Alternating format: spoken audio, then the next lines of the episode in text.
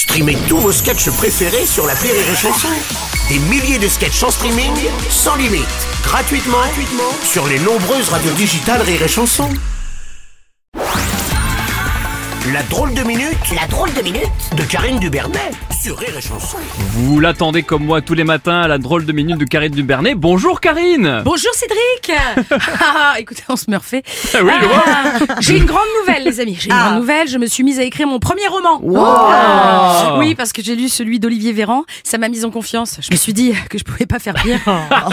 Oui, c'est le livre de l'ancien ministre de la Santé qui s'intitule Par-delà les vagues. Eh oui, il voulait l'appeler Titanic, mais c'était déjà pris.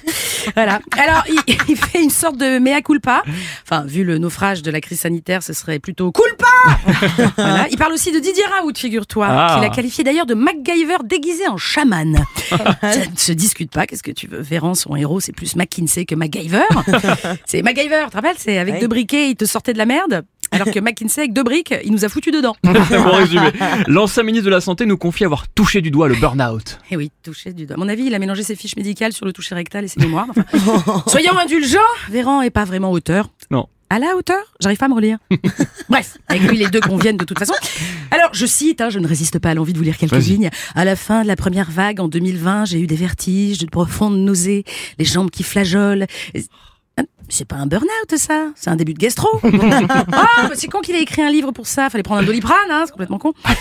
Ah bah si, ça soigne le Covid. Ça doit marcher pour une gastro, Ça non marche pour tout, je pense. oui, ouais, je ouais. pense, ouais. Un burn-out. Non, non, sinon les soignants en sous-effectif dans des services saturés pour un vingtième de son salaire, ce serait quoi? Sur l'échelle des maladies Fou Un cancer?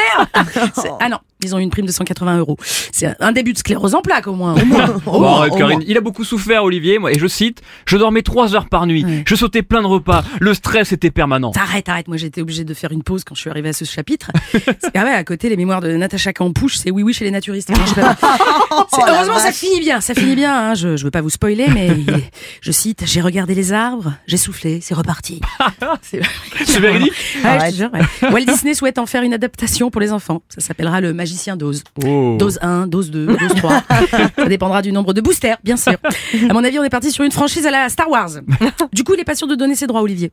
Bah parce que lui, la franchise, c'est pas son truc. Oh là là, bravo Karine Dubernet